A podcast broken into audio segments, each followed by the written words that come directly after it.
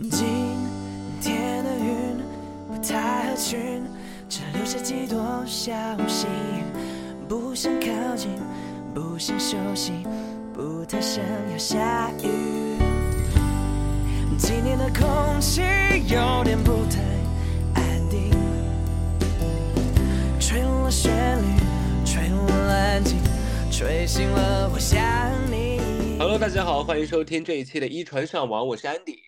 我是 Sale，能听我的声音啊，就觉得今天这一期播客可能会多一些气泡音，然后多一些这种闷闷的声音。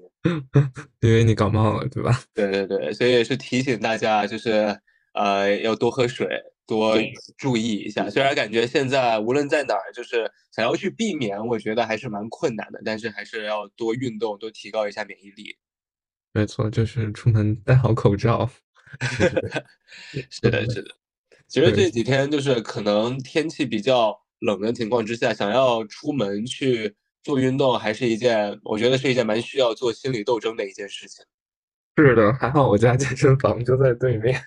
我家健身房其实也就离家不远，但是我今天犹豫再三，还是没有出门去运动，就觉得好像缺少那么一点点动力。但我觉得可能再过一周多的时间，没有一周的时间，可能这个这个动力就来了。你猜是为什么？我猜是因为澳网吗？哎，猜对了，咱们俩这个声音啊，对啊，对，因为我们其实录这一期播客的时间是在澳网之前，今天是刚刚出了那个签表。我觉得每一次的比赛，尤其是网球比赛，一旦签表正式出炉之后，我觉得，嗯，这个大满贯的比赛就开始了。没错。所以有时候啊，可能对于呃，至少对于我而言，就是现在一个规定动作吧，就是每一次签表一出来，先去做一个签表挑战，然后大概去看一下整个的一个阵容情况，然后大概去模拟一下，可能到更深轮次会出现一个什么样的一个对阵等等之类的，进行自己的一些可以说是一些臆想。因为嗯真正比赛开始之后，就打起来之后，我觉得就没有时间去顾得上这些，就是你每一场比赛都追不过来，所以每次都是在赛前会进行这样的一些操作。那 Theo，你在大满贯正式开始之前，有没有自己习惯的一些规定动作？嗯，我觉得怎么说呢？因为澳网对于我来说，其实这个咱们俩之前不是也有聊吗？就说咱们的嗯播客内容好像已经讲了好多期排球了，现在已经对冷不到掉网球这一部分了。但其实 对于我们来说呢，其实对于网球的热爱其实是跟排球是差不多，或者说曾经在我心里网球是高过排球的。我不知道哦你是怎么样。嗯，我可能还是比较一碗水能够端平这种。是吗？因为可能我平时不怎么打排球的原因，所以，呃，网球有一在一段时间内其实是，嗯，就是它在我心里的分量是要比排球重的，而且，呃，怎么说，就是，呃，我们说到网球，肯定就会联想到大满贯，对，呃，四大满贯里面，澳网可能对我的意义来说也更加重要，就是一定是最重要的那一个。然后我们这一期其实也就是趁着澳网要开打的这个节点，就是想跟大家聊一聊关于澳网的一些事情。我们当时还考虑了一个选题，就是想说是做一期为什么说澳网是最快乐的大满贯。我想其实大家或者是安迪，就是我们其实都是有大家的一些纵向或者横向的一些对比，就是跟其他三个大满贯来相比来说。总之，在我心里，澳网肯定是最快乐的那一个。我不知道你是不是？呃，对我来说也是。其实咱俩当时想出这个选题的时候，我觉得就是非常符合我们两个主观的一个这么一个态度而得出嗯这个选题。因为我们之前我不记得是在播客上聊还是私底下聊的时候，就是分析了一下自己对四大满贯的一个态度。我相信所有的球迷其实不会说你对四大满贯都是一模一样的喜爱程度，就好像有的球员更倾向于哪一个不同的一个场地之类的。但是我和 Theo 都不约而同的选择了，觉得如果一定要给四大满贯去排一个序的话，澳网百分之百是排在第一位的。就可能嗯，二三四你还要稍微琢磨一下那种，但是澳网永远是 top one 这种感觉。没错。我们今天这一期就除了聊聊那个呃即将开打的二零二四年澳网之外，其实还也想聊一聊，就是说为什么澳网是最快乐的大满贯。嗯，嗯，从各个方面，然后包括一些我们在澳网的一些经历，还有之前关于中国军团的一些经历，其实都可以想跟大家介绍介绍。是的，C 友之前是打卡过澳网，对吧？对，但是我觉得这个可以先按下不表，我们可以先来聊一聊大家心中的澳网。大家心中的澳网具体指的是？就是球迷的心中的澳网。我觉得中国网球迷的很多人，他的网球初回忆肯定都是因为墨尔本。如果啊，这个时候一定要你去呃选择一年，你会选择哪一年的澳网？嗯，就如果你一定要聊的话，一定觉得你有非常多的回忆涌上心头，哪一年的澳网？我觉得不是一年，我觉得就是可能就是跟中网的感觉一样，就是每年到了一月，我的重心就是澳网，就它已经成为一种习惯了吧。就是你觉得很多届澳网在你的心中都是留下了非常深刻的印象。对对，他的就是像是一个时间长河一样，就是慢慢拉，慢慢拉，慢慢拉长，然后变得越来越喜欢，然后变得就是对他的感情也越来越深，是属于这样子的。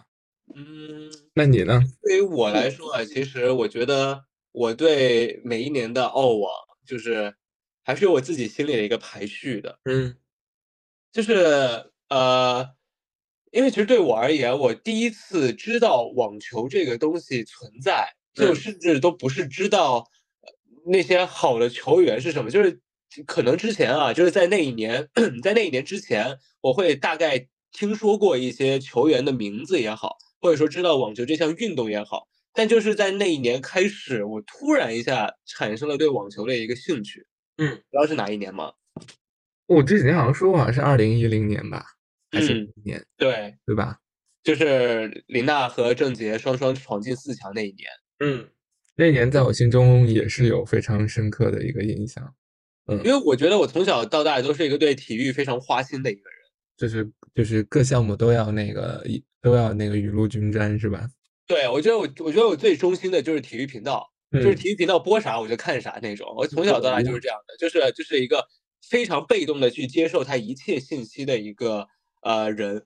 尤其是小时候，那时候我才一零年，那时候我还在上小学，就你根本没有什么很多的渠道，就你平时也没有办法有手机啊或者有电脑上网那种，你就只能通过中午那半个小时的一个电视，有时候晚上都不让看电视的那种。所以，在这之前啊，就是大概你可能会通过一些体育新闻、体坛快讯，会多多少少知道这么一些消息。但是在那一年，就是李娜和郑洁两个双双闯进四强那一年，我觉得在那一段时间，我每一天脑海当中接收到的信息都是关于这件事情。我想说，哎，这到底是一个什么样的事情，就值得这么去报道？因为，因为你看其他的项目嘛，你会觉得中国队很多项目你拿冠军都是一个不是那么。呃，奇怪的一件事情，或者说不是那么一个值得去呃大张旗鼓去宣传的一个事情。但是网球，你两个人进入了四强，都能够去如此大的篇幅去赞颂他们两个，我就觉得这项运动好像和我之前了解的其他运动好像有那么一些不一样，所以我就就是非常奇怪，就是因为这个契机和原因产生了对网球的兴趣。这个我记得你好像之前也有就是聊到过，就是一零年的澳网。成为了你网球的呃启蒙的一个事件吧。我可能就是时间维度要比你更早一些。是的。然后我觉得其实也就是 感觉是咱们的年龄差吧。我是零六年。这样同龄人，同龄人 不是正好正好差那个哦。对，那天吃饭不是还说，就是你的朋友不是说 但是我比你小是吗？这那天那天是吃饭的时候，然后然后我的朋友。指着 C 友说：“我说我们俩是一个学校毕业的。”他说：“啊，C 友是你师弟呀。”然后我立刻就实话在那儿，真的是实话在那儿。一个小插曲，就是我比较开心的一件事情。呃，我再回到我的那个，其实是澳网的那个初回忆。我是零六年，就零六年那年，就是有一个中国军团的标志性事件，就是郑洁燕子，嗯，在女双拿到了决赛，就是打到决赛，然后也拿最后就是战胜了斯托瑟。嗯，他们那一对组合，然后拿到了呃中国的第一个大满贯冠军吧。虽然是双打，但是当时也是非常震撼的一件事情。就是大家觉得，呃，在零四年之后，我们可能奥运会只是不只是昙花一现，就是在大满贯，因为对于网球这个项目来说，其实大满贯或者说职业赛事可能来说是会更加的水平高一些，或者竞争力会更好一些。就大家会觉得，不仅仅是零四年我们昙花一现，那零六年我们又拿了一个大满贯，这个就是其实 很多人知道网球就是通过那一年的澳网，然后再把时间拉到零八年，其实孙甜甜那年她也是跟就是混双，她拿到了一个大满贯冠军，也是在澳网啊。那一年好像李娜也是在澳网的赛场，好像第一次闯进八强还是十六强来着，具具体的成绩我忘了。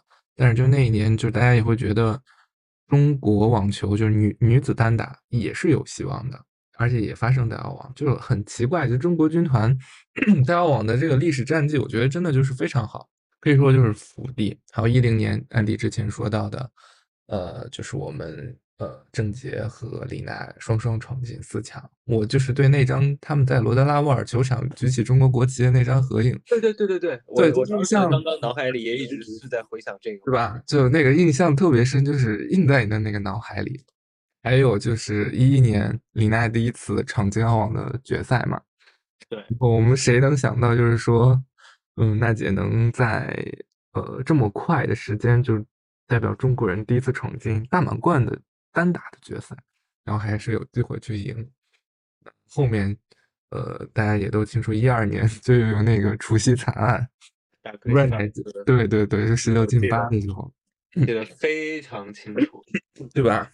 对，十六进八的时候，我们就是 上届冠亚军偶遇，那就是相遇。好像我记得好像是错失四个赛点，然后输掉，还是抢七，好像 对。就是呃，非常那个什么，就这一年虽然说就是记忆里不算特别好，但是也留下了非常深刻的印象。嗯嗯，然后一二年是呃，一二年好像比较平平淡吧。一三年是李娜又进了一次决赛，然后那年好像是碰到了那个澳大利亚的国庆日，就是好像在罗德拉瓦尔上空那天是有放烟花。决赛那一天，然后娜姐就摔倒，然后又那个治疗，呃，最后又非常惨输给那个阿扎伦卡呀，那娜姐的那个眼泪啊什么的，这个其实真的就是啊，感觉就是回到看网球的那个时时那个回忆的那个时候。然后一四年，呃，娜姐终于圆梦墨尔本嘛，就拿起自己的第二个大满贯冠军，这都是非常美好的一些回忆。除此之外，就比如说。呃，一六年，呃，张帅在呃也是墨尔本，对，他已经经历过十四次大满贯的一轮游，终于在这里完成了突破，然后一举杀进了八强。他当时就是赢了哈拉普之后，那个采访的时候，非常真诚、非常动人的那个那个那个话，反正也是就是就像过电影一样，在脑子里来回的转。还有，我觉得就是澳网这个时间跨度一直一直在带着我往前走。还有一九年，呃，这时候我是在现场，就见证娜姐就是的那个网球名人堂的一个小的一个纪念仪式。然后还有还有呃，张帅跟斯托瑟，呃，在女双的决赛中就拿到了冠军。嗯，还有二零年的时候，二零年就是王强在除夕夜那天赢了小魏。而那一天，呃，我也是在现场，就真的是鼓着劲儿在给呃王强加油。而且那个时候咱们也是疫情刚刚开始，大家都其实是一个非常处于一个比较低迷的一个时期，就情绪都不特别高。就赢下小薇那个，其实是给到我们非常多的力量。二一年我记得好像没有太多的亮点吧。然后二三年去年就是呃朱琳。上演的除夕喜剧嘛，包括他自己编的一些喜剧啊什么的，还有呃中国男子的一些突破，我觉得其实很多都是在澳网这边来去发生的。所以说，嗯，澳网对于中国球迷来说，我觉得其实就是有非常特别的一些记忆，也是非常深刻的一些回忆。嗯，就至少对于我来说吧，就尤其是每年一月。呃，只要墨尔本的那个阳光洒在澳网蓝的球场上，然后球员都开始进场，那你就是咱们又又是在放寒假，或者是说在一个冬天的一个季节里去感受南半球的那种阳光，你的那个心情就瞬间会变好。就是我觉得每年，呃，因为澳网的这个时间嘛，就是正好是在，基本上都是和你过年，包括你寒假的时间是比较重合在一起的。是的，因为对于小时候的那时候正在上学的时候的我来说，就你是有更多的时间去看它的。嗯，它那个时差也相较于其他几个大满贯来说比较的友好。就我真的是那种边写寒假作业，然后放着就是那个比赛从早放到晚，然后就放旁边看，然后边看边写作业，就这样。对我来说，它就是一直陪伴着我的这样一个过程。然后其实像刚刚 Phil 说的这么多啊，我觉得呃非常认可一点，就是竞技体育其实成绩是非常重要的，在某些方面上，成绩是非常重要的一个事情。也是因为我们中国军团，尤其是像娜姐那一批中国金花们，这么多年一直都是在澳网取得了一个相对而言更好的一个成绩。所以我觉得，对于所有的中国的球迷来说，也是更愿意去关注澳网，就是我觉得形成了一种良性的循环这样一个过程。没错，包括哎，我小时候看新闻的时候啊，就里面新闻老师在说一个观点，但是我我不知道这个观点到底科不科学，就是说中国的运动员们在冬训的时候都是非常刻苦的，嗯，会有非常扎实的一个冬训，所以每次冬训回来之后，到了澳洲赛季，成绩都会。一下子就出来，就一下子出成绩，然后一下就感觉和其他人的那个差距缩小，甚至是超过其他人。这个你觉得这个这个观点是对的吗？嗯，我觉得这个观点其实也是因人而异，但是我觉得，呃，这一方面也是有一个影响因素，就是在冬训的时候，可能就是咱们中国的球员会练得更苦，或者呃打的就是训练的更扎实，然后完成了一些体能储备。呃，一般也会在就是新赛季的第一项大满贯上，呃，会有一些好的一些表现出来，这也是很正常的。而且，嗯，怎么说，咱们的球员也确实比较擅长打硬地。嗯嗯，就是我觉得，尤其是我我现在看，就是在国内啊，无论是我老家那边还是在北京，其实感觉打了很多的场地，就是我目测感觉都是和。澳网是比较像的那种感觉，你像可能西班牙、南美那边就是红土比较多，然后在其实国内更多的还是偏向于澳网这样的一些场地，所以很多球员们可能在澳网上打的也是呃更加的得心应手一点。嗯，而且还有一个因素，就是因为嗯，怎么说，澳洲其实就墨尔本那边，呃，有一些球员也说，就是因为当地华人也非常多。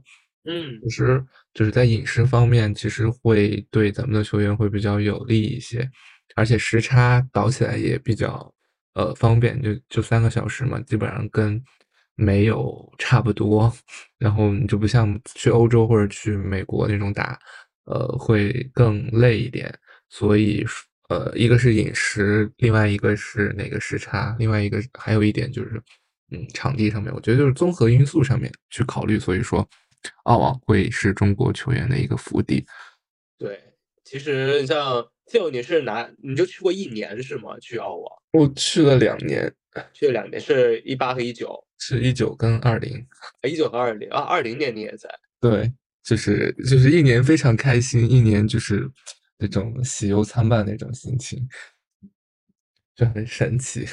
这个我觉得其实当时想要去澳网的时候，你觉得就是整个。顺利吗？就是从产生这个念头到真的做到了墨尔本公园里面这个过程，我觉得还是蛮顺利的，因为当时也是机缘巧合吧，然后可以跟就是跟着项目去去到了澳网。那其实呃，我觉得跟就是很多球迷来说，其实呃，澳网其实是对于我们来说是最方便打卡的一个大满贯，就是相比于法网跟美网还有。那个温网来说，澳网其实非常方便去打卡的。其实这个几个优势，我们之前也都有稍微提到过。一个方面就是时差的优势，因为它就只有三个小时时差嘛。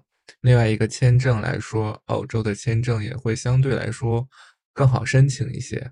呃，这样你可能能去的几率也会更高一点。另外一个就是呃，因为处于南半球嘛。嗯，我们这边就是一月份，基本上都是在冬天的一个地方。那我们如果是去从北半球飞到南半球，其实你能是感觉到，呃，从冬天到夏天那种一个气温的感改变，整个人的心情都不一样了。就是就是我个人非常喜欢，是非常喜欢夏天的，所以我每次就是就那两年去澳洲的时候，就有一种啊，就是老天多给我两周那个在冬天过夏天的那种感觉吧，就非常珍惜也非常开心的那种。而且另外一个方面就是澳洲澳网的举办时间基本上就是和咱们的春节会有一些呃重合。这个就是其实对于我们来说，你要去看澳网或者是去那个就有比较充裕的时间，一些上班族啊，你会是有假期的，可能想带小孩去感受，它也是正处于一个寒假的地方。这个呃，其实来说，对于澳网来说，或者对于中国球迷来说，都是一个非常方便的。另外一个就是呃，球票这块儿，嗯，澳网也是相对来说会相对更好买一点。你比如说法网。的门票还有温网的门票，温网门票是就是大家公认的比较难抢，美网呢可能又是时间上来说会比较呃远一点，而且是它不在城市的中心位置。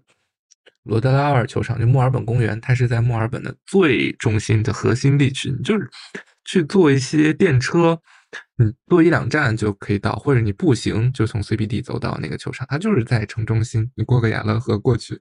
然后就到了墨尔本公园，或者你沿着亚拉河路边走，就是墨尔本公园，你就可以享受那个属于网球的一个世界。所以，对于中国球迷来说，看澳网一定是一个最佳的一个选择。哇，被你说的，我现在都非常的心动，非常想那个瞬间移动，移动到墨尔本公园。你再给我多提供一些这样的信息和线索，看我今晚做梦能不能够梦到。嗯，因为在墨尔本公园里面，给你直观的会有一些什么不同的感觉吗？如果把它和呃中网进行对比的话，你觉得它有什么一样，或者说什么不一样的地方？呃，跟中网相比，其实我觉得就是感觉不一样吧。呃，我就来分享我一九年跟二零年两年去的一些事儿吧。就是呃，一个是之前讲的，就是墨尔本公园它的地理位置非常方便。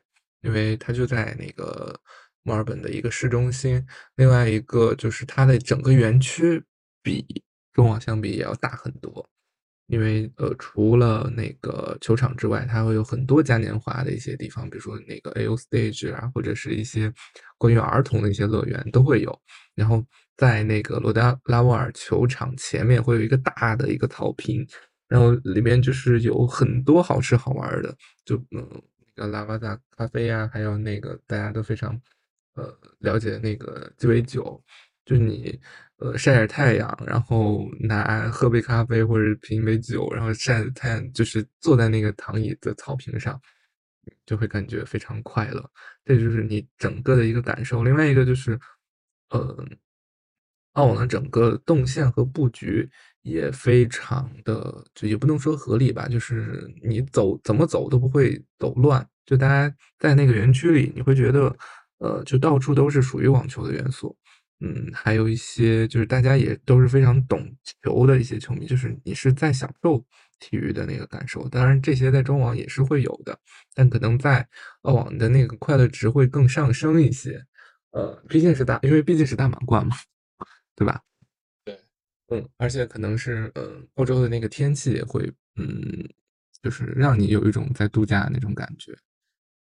其实大家都在说啊，就是澳网是四大满贯当中最年轻、最有活力的一项赛事。嗯，Phil，你觉得真的去到澳网中心，去到澳网内部，你有感受到那种喷薄而出的这种活力吗？一定是这样的，就是除了之前介绍到的，比如说那个它园区内的一些好玩的一些嘉年华和一些呃饮食之外呢，其实澳网这边它还设置了很多呃赞助商的一些东西，就是你其实可以就是嗯品就是品鉴到全世界各地的一些赞助商，就比如泸州老窖。对，就就是呃，而且澳网它的那个包容度也是非常高的，因为嗯，跟法网相比，还有跟温网相比，它是年纪最轻，但是它的包容度也是最最好，它是最能推陈出新的。比如它就是最早使用鹰眼，最早使用电子鹰眼的大满贯。另外一个，它在商务的合作上也是非常拥抱来自于全世界各地的。比如之前咱们特别就是熟悉的海信球场，那嗯不就是咱们中国的海信集团去赞助的？而娜姐在那里不是也有一些很好的成绩？然后后面呃，比如泸州老窖，它也是就是很多年都是就是从一九年开始，很多年都是澳网的那个呃赞助商，而且呃还有一五七三球场。就是它，而且是一种白酒的一种形式去进去，就相当于是在澳网，就是在西方的嗯国家里去传播中国文化。还有之前，呃，百岁山也是有在澳网有就是它的一些呃官方饮用水，就你在那边看球，你不会觉得是在国外，嗯，就会觉得你只是换一个地方到度假，呃，很方便。而且墨尔本的一些呃唐人街啊，或者什么，就中国的美食都非常多。你在那边不会觉得吃的不习惯，或者是用的不习惯，奶茶呀、火锅呀，或者是什么的这些应有尽有。就是就是觉得就是去到了那个墨尔本去看球，但你感觉那个生活还是在国内。对，其实感觉呃里面的中国元素是非常多的。对，然后嗯，他们那边球迷也真的是非常喜欢球，就是感觉就是大家是去享受的。我就在那个亚拉河，就是往那个公园就是进赛场的时候，有遇到一群外国人，他们就就是因为那天太阳特别好，就是阳光也特别舒服，大家对着太阳大喊 “I love sunshine”，然后特别开心，你就会被那种氛围给感染到。然后，嗯，还有一点就是澳网比较嗯独特的一点，就是它在 Flinders Street 上，就是它也是墨尔本的一个比较有名的一个景点。它那个景点其实就是离墨尔本公园也非常近，那边它都会有一些在那个广场会有一些呃演出啊或者什么的，在澳网期间，它会也有也会有一些澳网的一些呃比赛的一些转播，大家也可以在那里去看。就是你在澳网期间就会觉得整个墨尔本就沉浸在那个网球的世界里，包括你去逛商场，到处也都是那个澳网的 logo，还有网球的一些装备在那里，那就非常好。而且，呃，说完澳网，我也要跟大家推荐墨尔本，因为我本人也特别喜欢墨尔本这个城市，因为之前可能一个是因为中国金花在那里取得了很好的成绩，中国军团，就是这座城市给我加分很多。但你当真正自己去了之后，我就觉得其实这个城市跟自己的一些喜好啊或者什么是非常匹配的。因为，墨尔本它是咖啡之都，我我非常喜欢喝咖啡。我第一次到墨尔本的时候，就喝到第一杯咖啡，我觉得哦，这跟我嗯人生前二十年喝的咖啡完全不一样，就是非常好喝。嗯，就是呃随便，而且是随便一家店都非常好喝。它是那种，也有可能是澳洲的奶好，另外也可能是它的豆子真的特别好喝。就你拿铁融合在一起，你会觉得非常的很醇厚，那个回香也特别好。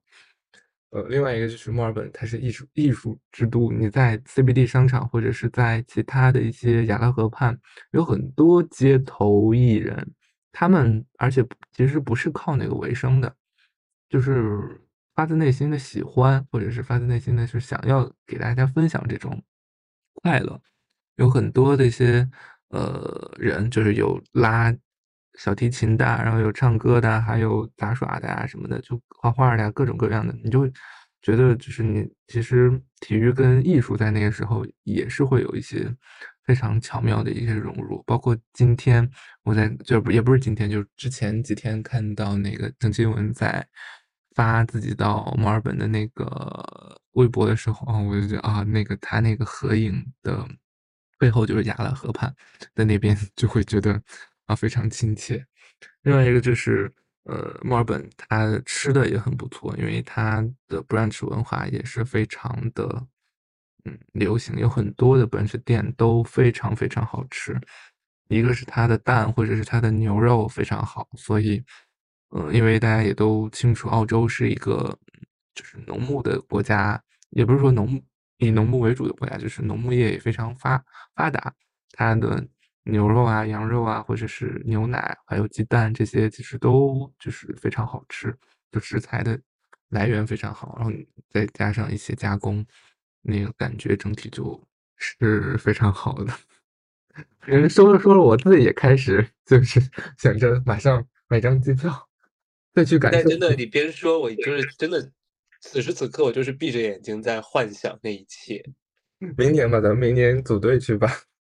希望明年有机会，今年是赶不上了。今年我也赶不上，但今年其实整个的，我觉得看点还是蛮多的。对，尤其是感觉今年就是呃撞上了很多的名将都是选择在今年复出。嗯，然后我觉得经历了前几年的一些动荡之后啊，我觉得前几年总是说 WTA 那边都非常的不稳，但我觉得现在好像。WTA 也慢慢形成了这样固定的第一集团、第二集团这样的一个趋势。没错，我我同意。队友今天是不是也做了那个千秒挑战？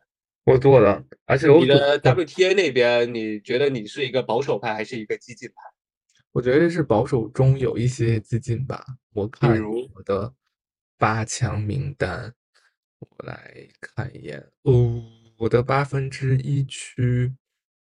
虽然说斯瓦泰克第一轮就要打那个，呃，嗯，就是前澳网冠军，但我觉得斯瓦泰克应该还是 OK 的，而且他可能下面还要再碰有潜在的对象是科贝尔，但我觉得他进八强应该是没问题的。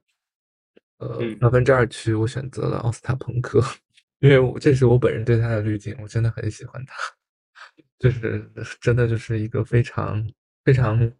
就是他在场下是非常可爱的，就是在呃之前可能私底下跟他有一些接触，他私底下非常可爱，就是一个非常嗯单纯纯真的一个小女孩的那种感觉，而且他的球风大家也觉得就是直来直往，没有太多心思的那种，就是打进攻。哎，他嗯他自己也就是我看最近采访也说，就是今年的目标是想打出更加进攻好的网球，所以这次就是私心支持他一把。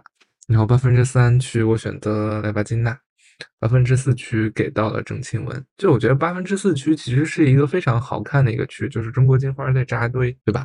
我之前看今天是那个科姆基发的吧，嗯，就是他选的这一区，最后就是一路飘红，然后全都是内战。我也是一路飘红，哎，我没有一路飘红，呃。我反正是郑钦文，我最后是觉得拉杜卡努会赢王亚凡，然后我想看郑钦文打拉杜卡努，因为艾玛我也很喜欢，他还算半个中国人，毕竟可以可以这么说。对啊，而且他妈妈是沈阳人嘛。然后朱琳，我觉得他，我我我还想着，就是因为八分之四区有郑钦文，有袁岳，有拉杜卡努，啊，拉杜卡努不算，王亚凡还有朱琳，就是其实是有四位中国进化的。就这个区其实还是蛮热闹的，而且有可能就经常都碰到，所以我想着郑钦文跟朱琳可能会在十六进八碰到，呃，然后郑钦文嗯继续呃闯进八强吧。八分之四区是给到了郑钦文，然后八分之五区是玛雅，六区是高夫，嗯，七区我是给了亚历山德罗娃，对，然后那个。八分之八是给了萨巴伦卡，四跟你的有不一样或者是相同的吗？其实我现在还在还在找我的那个做的情况，但是我在我印象当中啊，嗯，就是我最后的四强就是 top 四，嗯，对，但我不不太记得我八强是谁，但我的四强就是他们的四个，我的四强跟你差一个，你把谁给记下来了？我把伊嘎给记下去了，哦，被谁？对啊，奥斯卡彭科。对啊，那个奥斯卡彭科可不是那个谁的克星吗？啊，那就是我奥斯卡彭科，我就没有把它弄进八强。嗯，对吧？我就想着那个奥斯卡彭科，既然都碰到一嘎了，那肯定奥斯塔彭科赢了。我看一下，我八分之二区，八分之二区，我最后出来的好像是阿扎伦卡。啊，我当时应该也是十六进八，我让。奥斯塔彭科赢了阿加伦卡，嗯，对，我是那个阿扎伦卡。那决赛的阵容呢？觉得是咱们俩决赛阵容，我写的是那个萨巴和莱巴。哦，咱俩一样。然后最后选的是萨巴，我选了莱巴。嗯，我们的冠军不差，我觉得。嗯，就是冠军可能看看那个，其实大阪直美，我觉得哎，不好说。就这个，我觉得它是一个，就是一个不确定因素。嗯，对，X 因素。对，就是你不知道，我觉得他打疯了就挺疯的。我觉得他如果能够打到第四轮，就就真的有机会去打个冠军。但他如果前面就 out 的话，就就没有戏了。嗯，而且今年女单其实有很多球员都选择复出了嘛。对，像科贝尔，然后拉杜卡努、戴万之美，以及在美网复出的那个沃兹尼亚奇，这些其实都是很值得期待的球员。是的。从首轮其实开始，就是我们去看签表，就有很多比较精彩的对决了。所以觉得今年澳网其实还是蛮多可看的点的，在女女子这边，而中国金花也非常多球员出战，大家的状态也都还不错。圆月也是今天刚在那个霍巴特闯进四强了。我觉得中国队这边其实首轮对决，我觉得都不算特别的困难，就没有打那种你觉得是。完全打不过的那种人，对，都是有机会。对，先表。而其他的一些，就感觉有一些名将们，就那个签运不是特别好，比如说像卡佩斯科娃。嗯，我记得之前莱巴金娜刚出道的时候，是不是很多人说他是小卡普来着？是，因为觉得他俩发球非常的像，很像，然后也都非常高冷那种。对，然后慢慢的从小卡普打成了高配版的卡普。对，卡普也是年纪的问题跟伤病的问题吧。这可能那个费南多比较有发言权，他 两个都很喜欢，就是巴金娜跟卡普，手心手背都是肉。嗯，待会儿改天问问他支持谁。我觉得他应该可能会支持莱巴吧，真不好说。我觉得支持卡普的可能性会不会大一点？嗯，毕竟留给卡普的机会好像没有那么多了。嗯，哦，我看到科姆基发的那个，他觉得会一轮游的名将，我来念一下啊。他觉得肯宁、拉杜卡努、大阪直美、卡普、科贝尔、沃兹尼亚奇、艾拉尼，还有亚历山大诺娃，还有奶茶娃，还有克雷吉斯科娃、阿多萨、帕布柳琴科娃，好多，我觉得都很情理之中啊。那倒也是。然后，但亚历山大诺娃好像最近是不是还还行来着？我觉得也还行，反正女子这种真的就有时候也是到的预测，对对。然后男子这边他是，嗯 嗯，贝雷蒂尼，我觉得确实可能不太那个，因为他对手太强了。然后他还有穆提名了穆雷和蒂姆，穆雷我也觉得情理之中。还有孟菲尔斯、瓦林卡和丘里奇，丘里奇也是，我觉得非常的中肯，不愧是不愧是资深媒体人，评价非常的。客观且中肯，雷雷今年的这个签表也确实不咋地。我今天还发了条微博，说我雷第一轮如果赢一场的话，就是叫什么过年，反正就赢赢一场就会非常开心，赢两场就烧高香，赢三场就绝对不可能。赢赢一场就是过年了，我的嗓子怎么回事？因为第一场打一切为理，我觉得就凶多吉少。嗯，第二场我忘记打谁了，就我觉得。连赢两场就比较困难，然后第三场对位德约就基基本上就是不可能。还蛮想看他俩对位的，其实我也蛮想的。对啊，希望雷雷能多苟一会儿吧，祝他成功吧。毕竟是在自己的那个端盘子的。你我刚刚想说，你要是敢说福地，我现在就立刻退出这个这个这个这个连线。端端盘子的那个地方。你又要说澳网是雷雷的福地，我现在就立刻立刻转变身份，成为一个雷粉，然后立刻生气，立刻摔 摔桌子走人那种。那得这个得德约粉去说，这伤心地。嗯，对，确实。所以你觉得今年德约有机会去拿到应该是第十一个澳网吧？我觉得机会还是挺大，但是就看他的手腕伤病的一个因素，会是比较掣肘的一个方面吧。我今天先填的是女子那边的签表，男子填的非常的保守，保守到我觉得有些无聊。嗯，然后男子就填的非常的激进。男子我很无聊，我就是前排。我男子非常的激进，激进到我觉得我就是个疯子。嗯，因为我决赛的对阵填的是德米纳尔打兹维列夫啊，纯纯是因为他俩最近的表现的一些加分项。嗯，是因为联合杯你看多了是吗？就是我觉得他俩这这两个星期确实打得非常的不错啊，嗯，然后整个的非常就那个势头那个精气神儿非常好，嗯，德米纳尔是不是首进前十了？对，嗯，然后德米纳尔虽然是在不是非常呃，也不能说不重要，但是他绝对就跟你大满贯的那个赛事不一样的程度的比赛上赢了德约，赢了阿尔卡拉斯，但我觉得还是有一定的说服力的。嗯，然后兹维列夫也确实啊不容易，联合杯就大家如果看联合杯的话，就是完全是反过来了，就我觉得之前都是在嘲笑他。就是说科贝尔一打三那种，然后现在真的就是我觉得成长起来了，就一个人真的是撑起了德国队拿到这个冠军。对这一点我很同意。那你的四强呢？四强另外就是德约还有阿尔卡拉斯吗？阿尔卡拉斯对，哎不对，兹维列夫跟阿尔卡拉斯两个人是对位了，就是都是七局跟八局。